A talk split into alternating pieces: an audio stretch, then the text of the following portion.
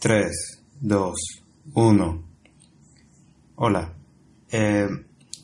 el tema del podcast de hoy es eh, sobre las dietas. Bien, el tema de las dietas es un tema muy controversial ya que, eh, por ejemplo, se han comprobado de que las personas están copiando dietas, por ejemplo, de famosos como actores, deportistas o eh, deportistas logados a solo eh, deportes de alto rendimiento como boxeo, eh, natación y todos estos tipos de entrenamiento relacionados con el atletismo. Bien, uno de los puntos en contra de esto es que jamás se puede copiar la dieta de un deportista o alguna persona famosa, ya que nuestra composición corporal eh, nos delimita a saber cuál realmente es nuestra dieta, ya que, por ejemplo, si compramos la dieta, por ejemplo, de Manny Pacquiao, que es, es un boxeador que consume más de 7000 calorías todos los días, nos va a ir muy mal, ya que Manny durante sus entrenamientos llega a quemar 2500 calorías, lo que es una barbaridad y es algo que la mayoría de las personas no lo queman ya que son probablemente mucho más sedentarias o solo realizan una actividad física como un entrenamiento de pesas que no llega a quemar ni más o menos a unas 500 calorías. Así que,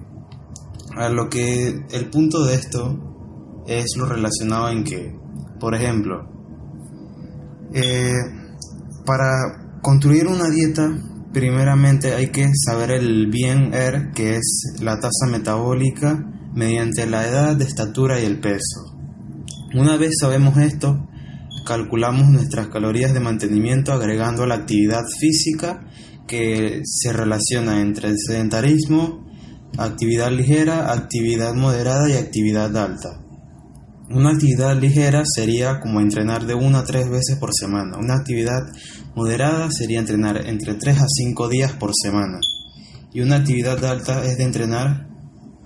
entre 6 a 7 días a la semana o entrenar dos veces eh, a, la a, la semana y todas las cosas estructuradas como eh, movimiento y pasos. Pasos en caminata, obviamente. Bien, a lo que me referí en todos estos entrenamientos es a entrenamientos de pesa, como en un gimnasio, o entrenamientos tipos de resistencia, como podrían ser eh, un campo de fútbol o deportes relacionados con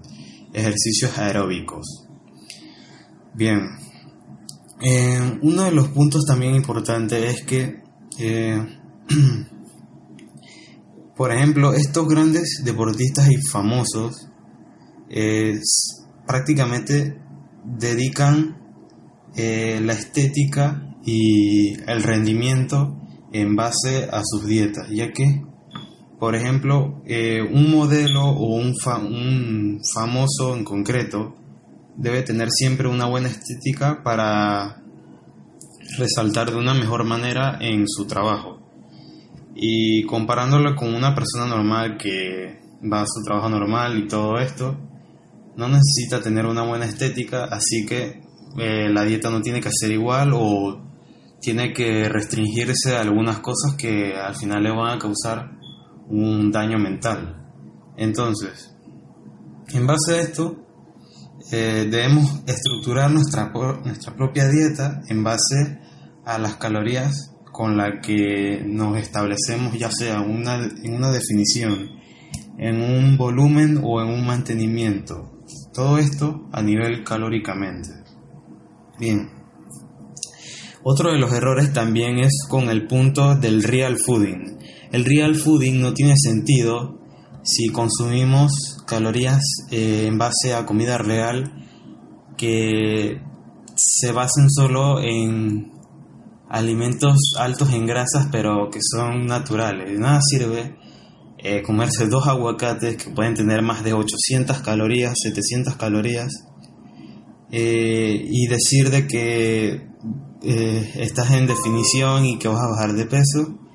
y al final estás consumiendo las mismas calorías que lo que podría tener un combo en un Big Mac, básicamente. Así que en base a esto es una tontería eh, solo tomar el punto del real fooding como pérdida de peso, ya que el balance calórico es el, lo que establece el punto de bajada de peso o la ganancia de peso o el mantenimiento. Bien, también, por ejemplo, eh, debemos ser conscientes de los puntos eh, que debemos estructurar en nuestra vida o los objetivos. Por ejemplo, si una persona establece de que quiere ganar masa muscular, no puede estar en un cambio habitual entre eh, un volumen calórico y un, déficit, y un déficit calórico, ya que eh, si esa persona se establece un día en un volumen y otro día en un déficit, no va a mantener el estado anabólico que necesita para ganar músculo, ya que se necesita mucha energía y este estado anabólico para producir la ganancia de masa muscular. Y en cambio, un estado catabólico no va a producir la suficiente energía para que se produzca esta eh, ganancia muscular. Entonces, también debemos establecer esto, de que no sirve estar en dos puntos a la vez porque perder grasa y ganar músculo es algo imposible, que ya se ha comprobado por estudios científicos y que no tiene sentido hacerlo. Así que un objetivo a uno es lo importante. Y si hay que mantener un eh, mantenimiento calórico, bueno, para estar en una que podría ser una pit week o una recomposición corporal eh, o alguien que es un eh, es un principiante en el entrenamiento de fuerza ahí sí se podría ver eh, la pérdida de grasa y la, y la, ganancia de músculo a la vez ya que se establece ese estado anabólico sin necesitar mucho punto de un superávit calórico, pero por ejemplo una persona avanzada en el mundo del entrenamiento de fuerza sí necesita esta cantidad de eh, energía calórica en términos de superávit para eh, ganar masa muscular, ya que a medida de que se establece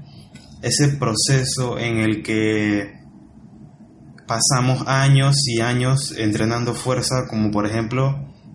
gente que lleva más de 10 años entrenando fuerza necesita sí o sí ese superávit calórico para establecer el punto de ganancia muscular. Y bueno, este es el punto. Eh, por ejemplo, una revisión de, de, lo que se podría llamar de alguien que tiene experiencia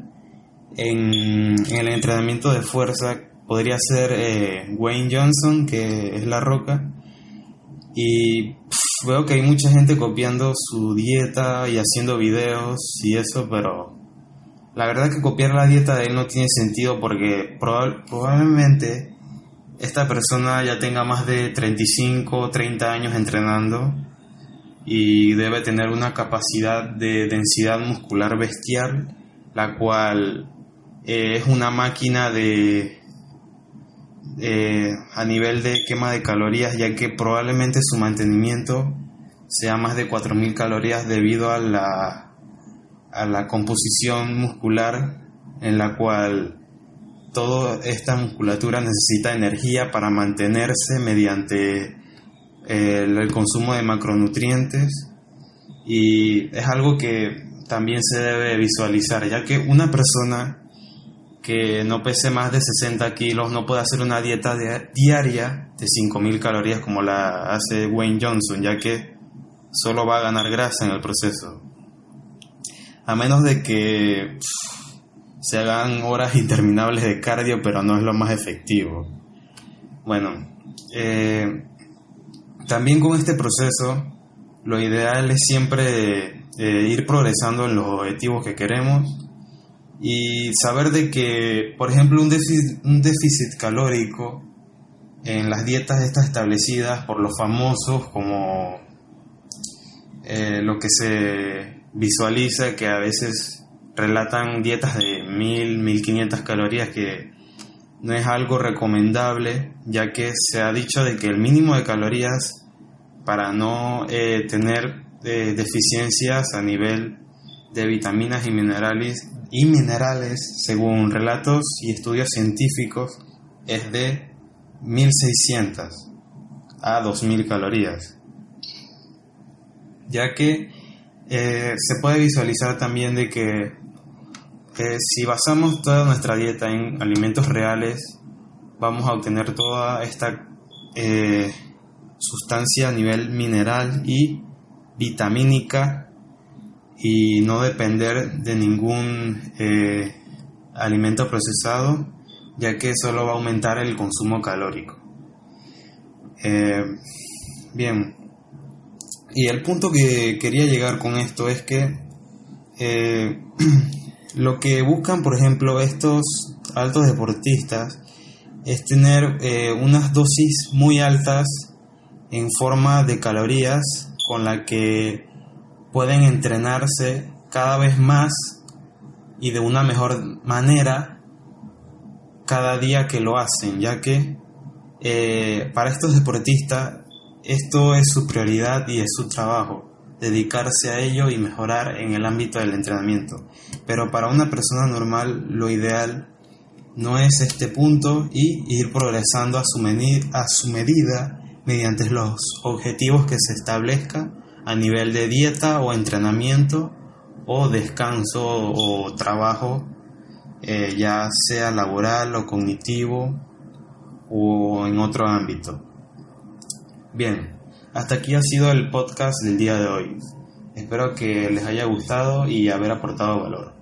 nos vemos en la siguiente. Hasta luego.